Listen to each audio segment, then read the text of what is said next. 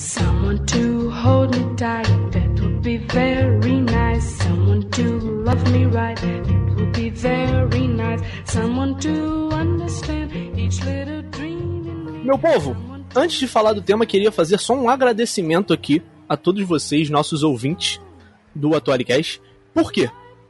Até o ano de 2021, eu, Raí, gravava e editava o podcast. Mas como o nosso podcast é um sucesso, agora eu tenho um editor.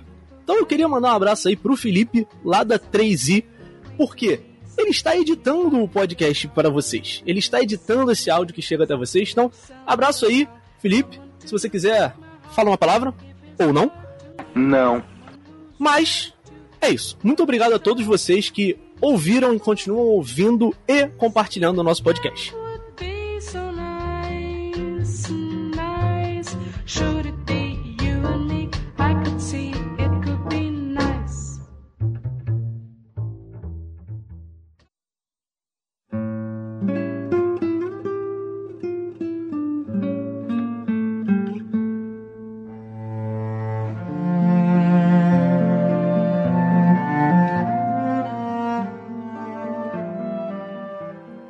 Está oficialmente iniciada a temporada 2022 do Atualicast, o podcast do pré-vestibular social do Colégio QI. Essa é a nossa segunda temporada, que na prática é a terceira. Deixa eu me explicar. Antes do Atualicast virar um programa de fato, um podcast postado em todos os feeds, ele era gravado e postado de forma offline para os nossos alunos. Quando ele virou um podcast de fato, a gente decidiu pegar todos aqueles programas que estavam offline e disponibilizar para vocês junto com os novos programas. Então, se vocês rolarem o nosso feed aí do, do Atualicast, vocês vão perceber que lá embaixo tem vários programas sem número. Esses programas têm uma edição bem básica, porque ele era postado offline só para os nossos alunos. E lá vocês vão encontrar vários temas que já foram tratados pela gente. E aí tem o que eu chamo de primeira temporada oficial, que são os programas numerados de 1 a 19, que são a primeira temporada, que a gente gravou no ano passado, e agora, em 2022, começamos com a terceira temporada, na verdade a segunda oficial, do Atualicast. O primeiro programa do ano de 2022 não podia ser outro. Falaremos do centenário da Semana de Arte Moderna. Eu não quero dar um grande spoiler sobre o que a gente vai falar hoje, mas o que eu posso dizer é o seguinte: a arte que você vê hoje, arte que você está habituado, e quando eu falo arte, eu estou falando de cinema, eu estou falando de literatura, eu estou falando de música.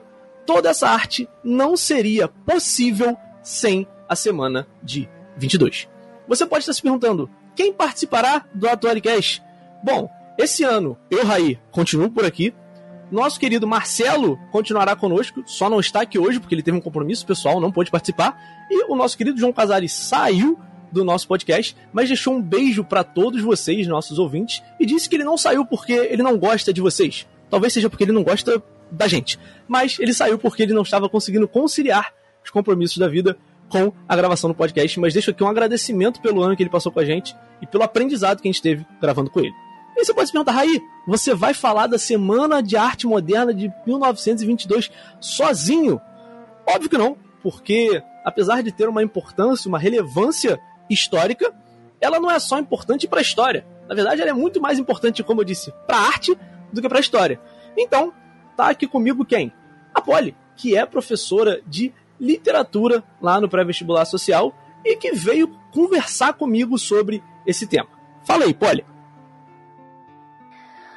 Olá! Bom dia, boa tarde, boa noite, a hora que você estiver ouvindo. Quero dizer que é uma, uma grande honra estar aqui, inaugurando o ano do Atualicast com você, Rai. E muito prazer também dos nossos alunos poderem ouvir e também as pessoas de fora, né?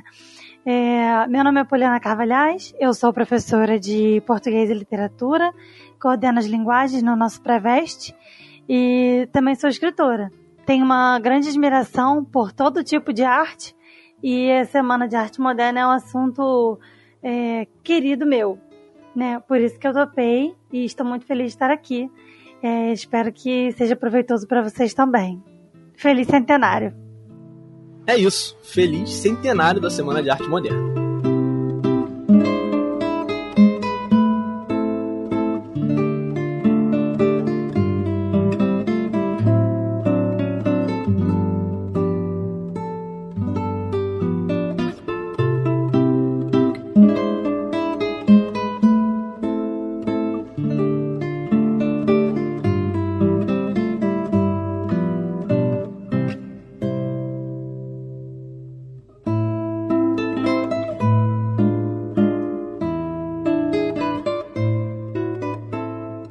Bom, já que é para falar da Semana de Arte Moderna de 1922, eu queria começar contextualizando ela temporalmente. Na verdade, eu queria contextualizar ela dentro da história. A Semana de Arte acontece, como eu já disse, em 1922, quando se comemorava o quê? O centenário da independência do Brasil. E eu gosto de falar sempre da Semana de Arte Moderna comparando ela com outro grande evento que aconteceu no ano de 1922, que é a exposição do centenário. Então, antes de falar da exposição do centenário, eu queria perguntar, ô Poli, você que conhece, é uma grande conhecedora e gosta muito da Semana de Arte Moderna, você conhece ou já ouviu falar da exposição do centenário? A exposição do centenário ocorreu é, esse ano em São Paulo, você diz a. Porque eu, eu sei que houve, não, não. né? A, a exposição não, do centenário. Isso, de 1922. Você, já ouviu falar dessa exposição? Não, tô aqui para aprender também. então vamos lá. Em 1922, como eu disse, era o centenário da independência do Brasil. Então tinha que ter uma comemoração oficial do governo. Afinal, a Semana de Arte Moderna não é uma comemoração oficial do governo brasileiro. E o governo brasileiro patrocinou uma exposição de arte, a exposição do Centenário, que começou lá perto de setembro, afinal, a independência aconteceu em setembro, e ela durou até o ano de 1923. Essa exposição, ela foi uma exposição gigantesca. Se eu não me engano, ela é até hoje a maior exposição, e eu não estou falando só de arte, eu estou falando de diversos tipos de objetos e coisas que eram expostos, né? É a maior exposição que já houve na história do Brasil, sabe? Então é um negócio assim gigante, magnífico. Ela aconteceu na cidade do Rio de Janeiro, óbvio que era a capital do país, ela tinha o objetivo de comemorar os 100 anos da independência brasileira. Ao mesmo tempo, aconteceu a Semana de Arte Moderna de 22, que aconteceu lá em São Paulo. Se você olha para os livros de história, por exemplo, e esse diálogo que eu tive com a Polly foi exatamente para mostrar isso para vocês, você percebe o seguinte: a Semana de Arte Moderna é muito mais conhecida do que a Exposição Centenária. E, na época, por exemplo, a Exposição Centenária ela foi muito mais conhecida. Ela teve muito mais pessoas presentes. Ela ganhou muito mais holofote no jornal. E por que, que isso aconteceu? Porque a Semana de 22 ela expunha o que as pessoas consideravam como arte na época, que era a arte clássica, a arte que eu poderia dizer, vou até perguntar para a Polly, que ela sabe isso muito melhor que eu, a, a, arte que se produzia na época era uma arte parnasiana, não era, Polly? Sim, a valorização do fazer artístico estava muito ligada à beleza da forma, à beleza do conteúdo, a se dizer palavras bonitas de uma forma bonita, é, muito mais ligada ao, ao gosto burguês, ao gosto é, clássico, né? Que era o que já não se fazia mais há muito tempo na Europa. Exatamente. Então, a arte ela tinha essa preocupação com a forma. E a arte que foi apresentada na exposição centenária era essa arte. A arte mais, vamos dizer assim, clássica. Uma arte que estava muito mais apegada à forma do que ao conteúdo. A gente vai tratar um pouquinho mais na frente sobre isso, mas é, a Semana de Arte Moderna é um evento que surge da necessidade de trazer um novo, de representar não de falar, na verdade, através da arte, não do que, sei lá, da forma, falar do, da parada bonitinha, mas falar do que estava acontecendo no cotidiano das pessoas que viam aquela arte. A arte chegou no momento que ela se perguntava: ok, tem aqui essa forma que é bonitinha, mas e o. E o. Vou, vou trazer pra atualidade, né? Pra termos de atualidade. E o trabalhador que tá pegando o metrô e o BRT lotado todo dia, que ganha mal. Esse, esse cara não vai ser representado? A arte nunca vai falar desse cara? E por que, que todo mundo lembra da Semana de Arte Moderna de 22 e não lembra da exposição do centenário?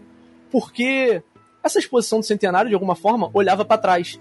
Ela olhava para os 100 anos de um país que, apesar de ser independente, lá em 1922, continuou nas mãos de um governante português, Dom Pedro I. Um país que, apesar de independente, continuou sendo um império diferente dos outros países aqui da América Espanhola que, quando se libertaram do domínio colonial, viraram repúblicas. Um país que, mesmo independente, manteve por 66 anos a instituição da escravidão e que até hoje carrega um grande preconceito. Os negros sofrem um grande preconceito racial por conta disso. a semana, a exposição do centenário, ela olhava para esse Brasil e representava esse Brasil. Ao passo que a Semana de Arte Moderna olhava para frente. Ela pensava, ela olhava para esses 100 anos de Brasil e pensava: qual Brasil nós queremos? Como representaremos, como nós artistas representaremos o Brasil daqui para frente, sabe? Por isso que ela é um, é um legado que vive até hoje, porque ela olha para o futuro a partir disso, a partir dessa minha explanação, de falar e também de falar que a Semana de Arte Moderna acontece no momento ali da primeira República Brasileira, que é um momento conturbado, a famosa República do Café com Leite, sofria. É, ela já era bastante contestada ali em 1922, ela vai ter fim em 1930, com a Revolução de 30. A partir dessa explanação de localizar vocês no tempo, eu queria perguntar para Polly mesmo do, do sentido artístico, Polly. Qual é a importância da Semana de Arte Moderna pra arte, sabe? Pra arte da época e pro, pro que veio depois em, em quesito de arte. A importância da Semana de Arte Moderna de 22 é, a, é, uma, é enorme, né? E ela veio para ensinar uma coisa que a maioria de nós ainda não aprendeu, que a arte não está a serviço de nós, que somos nós artistas ou os artistas que estão a serviço da arte. Tem todo um, um simbolismo, né? um evento planejado, sonhado, premeditado.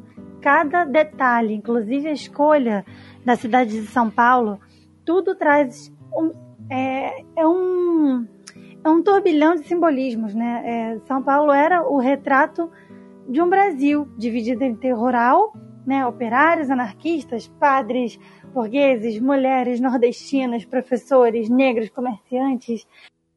Tanto que uma das principais obras é, chama-se Paulicéia Desvairada. E é um, é um retrato da cidade de São Paulo com a sua diversidade de realidades. Aquela realidade é, do passado retratado, né, como o Rai explicou aqui na exposição do centenário, ela não era real aquele Brasil sonhado e, olhado por um passado saudosista, ele não era real. E aí, o que, o que os modernistas queriam? Jogar na cara jogar na cara dessas pessoas o que acontecia de verdade, a cara do brasileiro, né? A gente tem muitos retratos é, de fisionomias. O mais famoso deles, o Abapuru.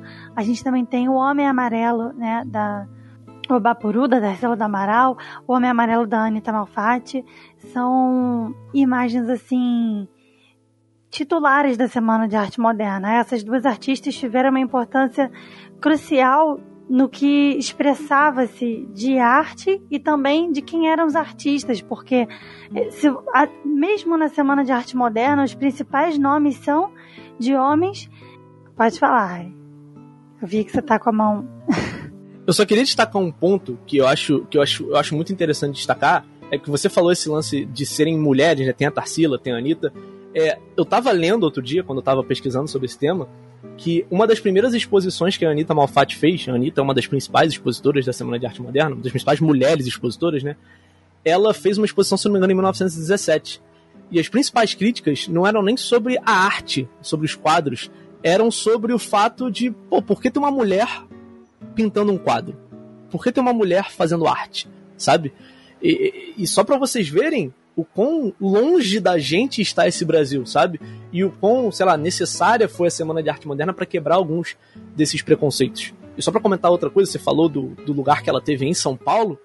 São Paulo era a capital financeira, já é até hoje, mas naquela época já tinha uma importância financeira muito grande por causa do café.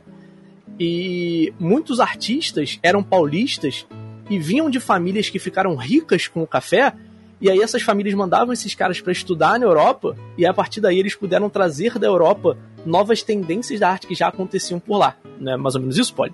É exatamente isso. Inclusive, essa que você citou é a grande treta né, de 17, quando é, teve essa exposição da, da Anitta Malfatti e o Monteiro Lobato. Monteiro Lobato fez uma crítica ferrenha e terrível à exposição de Anita Malfatti, é, jogando do chão para baixo né, a arte dela, dizendo que era uma simples imitadora da arte que se fazia na Europa. a arte que se fazia na Europa estava sendo muito vista com maus olhos. Mesmo dentro da Europa, teve muita, muita crítica, né? São as vanguardas europeias, que a gente chama, né? O futurismo, principalmente, muito, é, muito discutido até hoje, muito é, assim, é treta atrás de treta, a verdade é essa, porque o futurismo ele tinha sua, sua origem na Itália, né? Ele tinha sua, seu, sua face é, do, do anti, anti-museu, anti-biblioteca, anti-mulher, anti-estrutura e, e, velocidade, né? Olhar sempre para frente e mais para frente ainda do que a velocidade do, do carro, da eletricidade pudesse alcançar. Outras também, como o cubismo, né? Essa, essa, esse sentido de distorcer, de retorcer, recolar, também do surrealismo, é, tudo isso se comunica, né? De, de distorcer a coisa clássica e tornar a coisa é, vanguardista, incomum. Incomum. É, o que eles foram taxados foi de incomum para mais, né?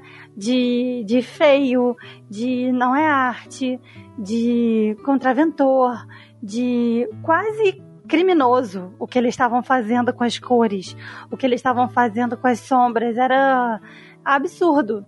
O que foi decisivo para a Semana de Arte Moderna foi exatamente é, a visão que esses jovens que iam estudar na Europa traziam de uma maneira com o, os olhos é, de alguém que nasceu no Brasil numa realidade completamente diferente, mas introduzido naquela cultura da arte europeia e como essa arte era recebida no Brasil.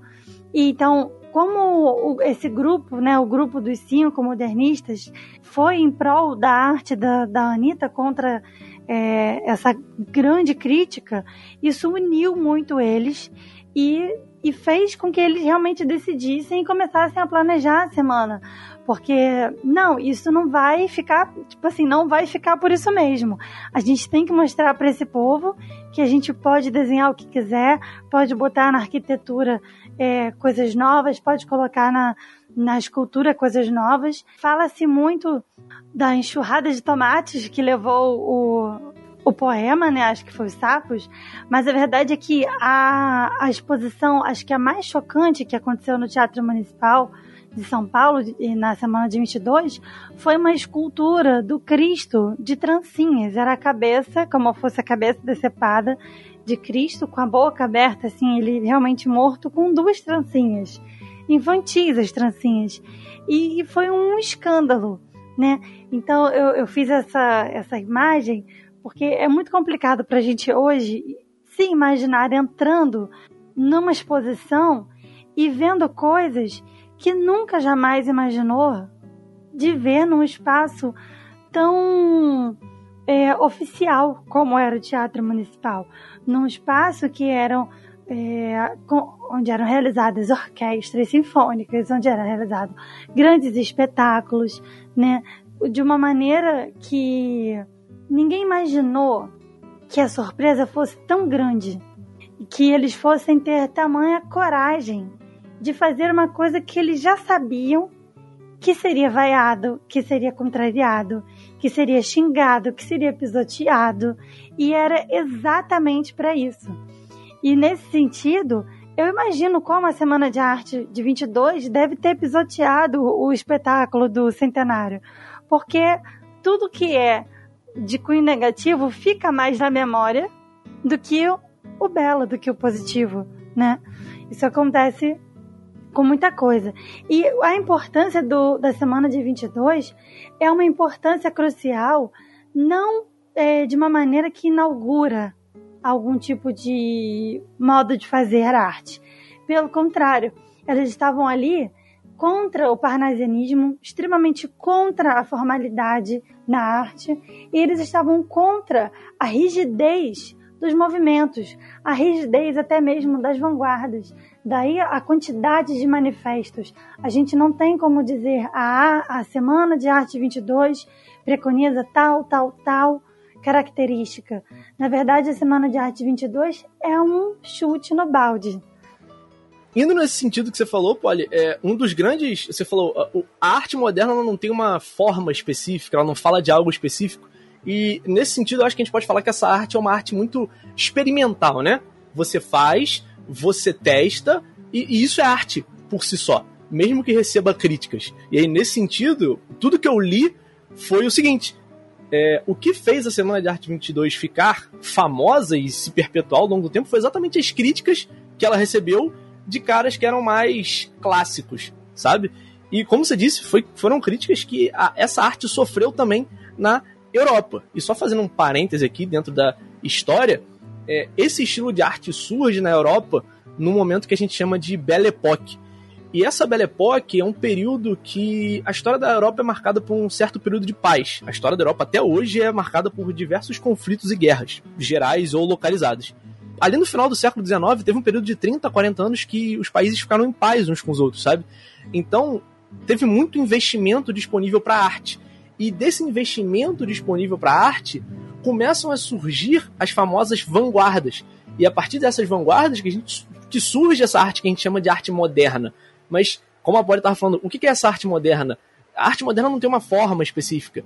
Ela é marcada principalmente pelo anti-academicismo, ou seja, ser antes essa preocupação com a forma e ser uma arte de experimentação, sabe? E aí, só para finalizar essa fala e passar a bola de volta para Poli, eu não me lembro qual deles foi, não sei se foi o Mário de Andrade, que chega um momento que ele fala: é, Eu tô cada vez mais cansado de olhar pro Louvre e eu quero cada vez mais olhar pro Brasil. É alguma coisa desse sentido que fala, no sentido de tipo assim: Ok, a gente já tem essa arte clássica aqui, mas o que, que ela fala sobre o Brasil? o que, ela está falando sobre o povo brasileiro, o que, ela está falando sobre as mazelas, sobre a forma que como vive o povo, sabe? Então, só para vocês entenderem qual era o sentido da Semana de Arte Moderna, de desviar o olhar desse, dessa arte clássica, que nessa frase estaria representada pelo Louvre, e olhar mais para o cotidiano do povo brasileiro e de como a Polly falou, de como a arte poderia trabalhar para o povo, sabe? É isso aí, Rai. Se a gente pode dizer que tem algo que é transpassa toda arte é a criação de uma verdadeira identidade nacional. Porque o romantismo ele, ele pregava isso, a criação de uma identidade nacional, inclusive a figura indígena totalmente romantizada, mas pelo menos ela estava presente, tinha essa, essa, essa pintura do que era o Brasil.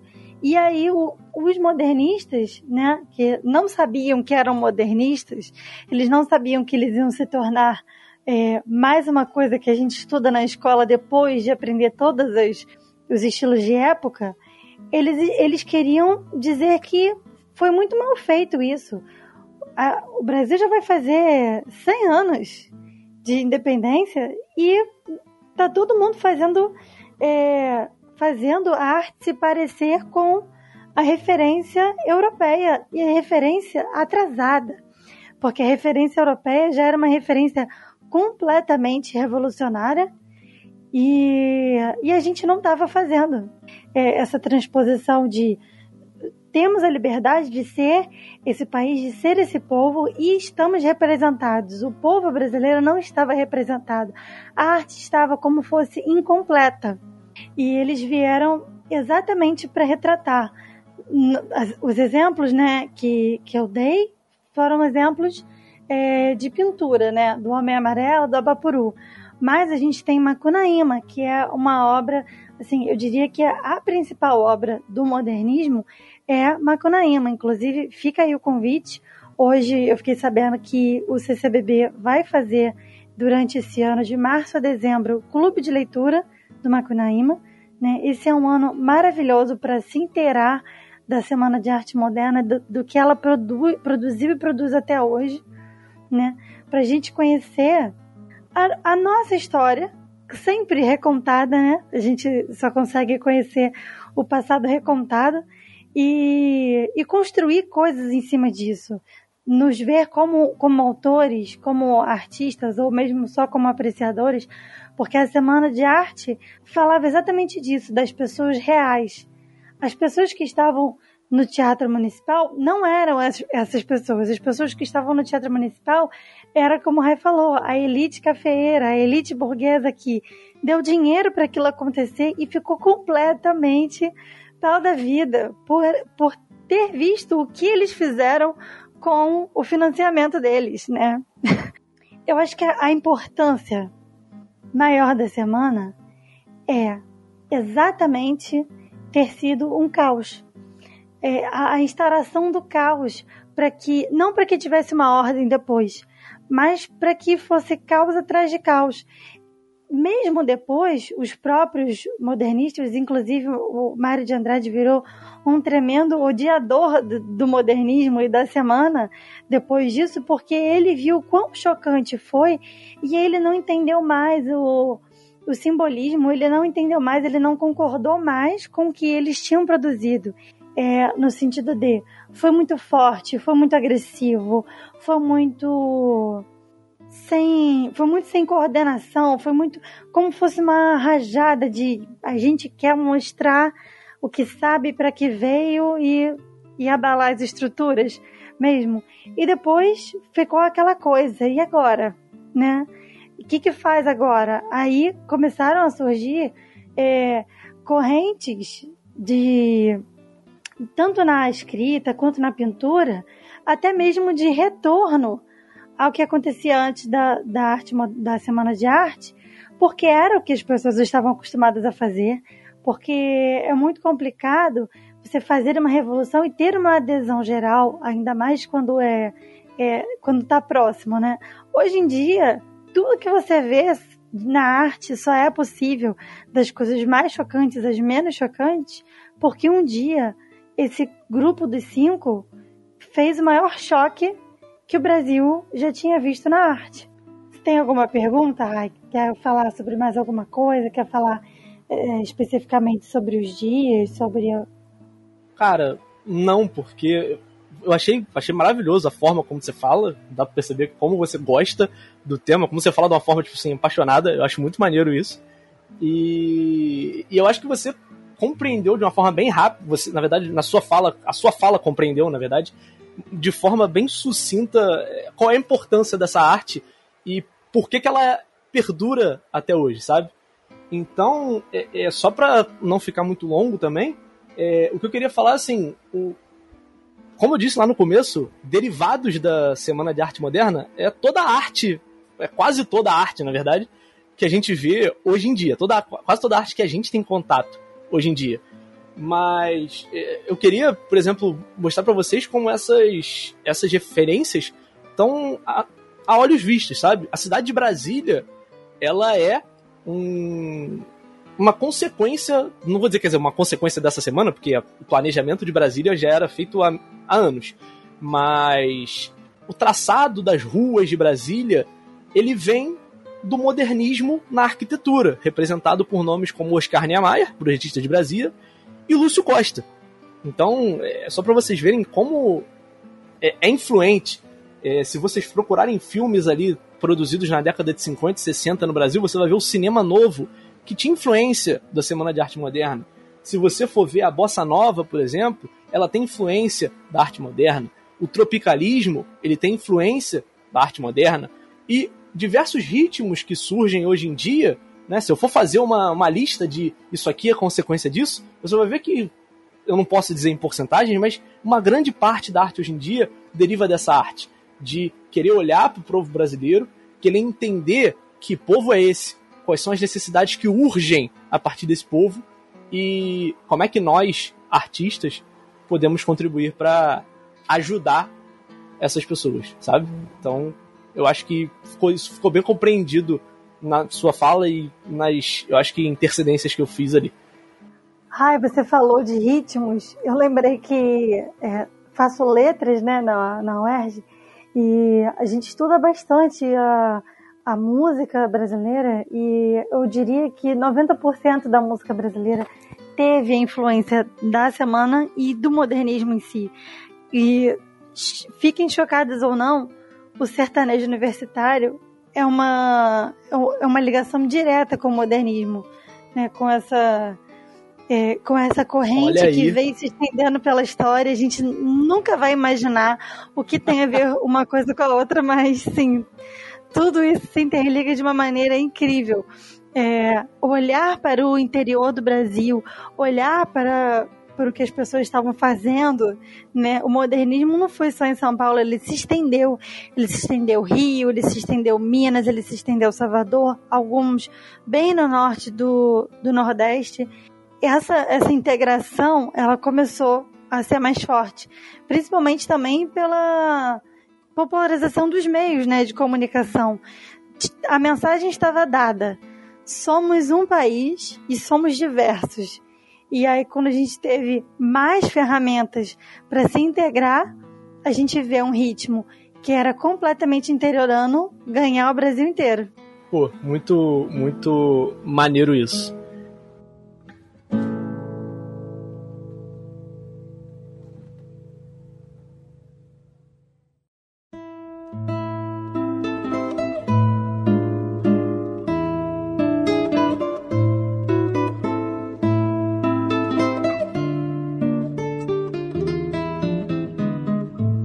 Você tem mais alguma consideração para fazer, Polly?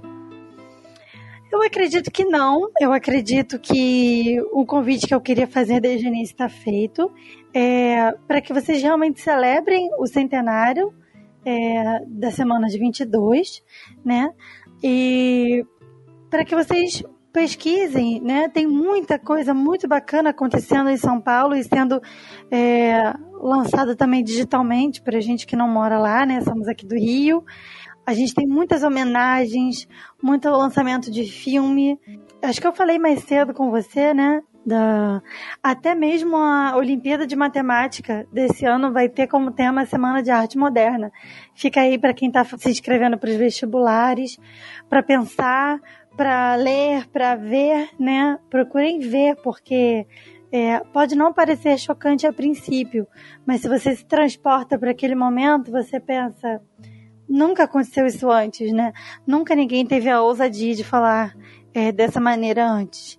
E mesmo assim, a censura é, existiu, né? A gente tem uma, um, um trecho de Macunaíma belíssimo que foi completamente retirado pelo seu caráter sexual.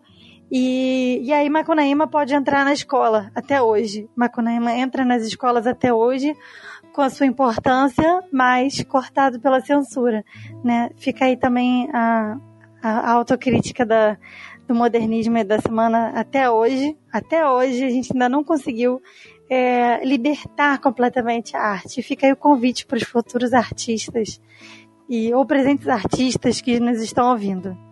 Beijão, pessoal. Muito prazer. Pô, Polly, eu que agradeço você ter topado participar aqui comigo, ter abrilhantado essa gravação com todos os seus comentários. Então fica aqui o agradecimento. Por fim, para fechar, é, geralmente a gente tinha aqui uma, uma, um hábito de indicar sempre alguma coisa, né, uma dica cultural, mas eu vou deixar com as dicas da Polly porque o que, que não é arte moderna, né? Depois desse programa eu acho que eu posso perguntar. O que não é arte moderna? Então, enfim, é, consumam arte, entendam o, o que essa arte está representando, seja, como a Polly falou, o sertanejo universitário, ou o rap, ou o filme que você está vendo.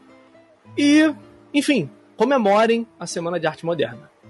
É... Bom, o primeiro programa do ano está terminado. Voltamos daqui a duas semanas, muito importante. Sairemos a cada duas semanas. E você, nosso ouvinte, muito obrigado. Compartilhe aí o programa com todos. E até a próxima. Um beijo grande Tchau, tchau.